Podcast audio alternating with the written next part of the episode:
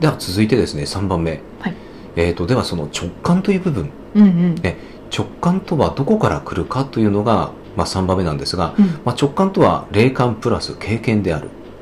ほうというお話ですうーんあの直感っていうと本当に何かひらめいたとか、ピンときたとかそんな感じのものっていうのが、まあ、多いじゃないですか、もちろんそれもあります、うんただじゃあそれが本当にその霊感という部分だけで来てるのかどうかうんうんで実はあの経営者の方がですね、うんえっと、いわゆる直感でジャッジする場面って、うん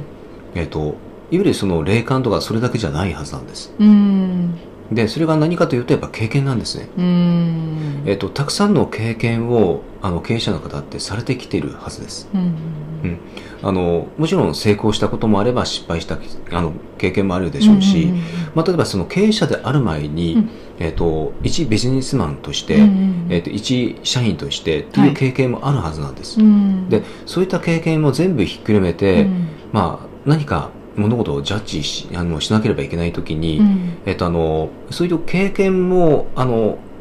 まあ、あるからこそその直感というものが出てくるはずなんですね、うんうん、だからあの、まあ、経験を積むっていうのは間違いなく私は必要だと思いますうん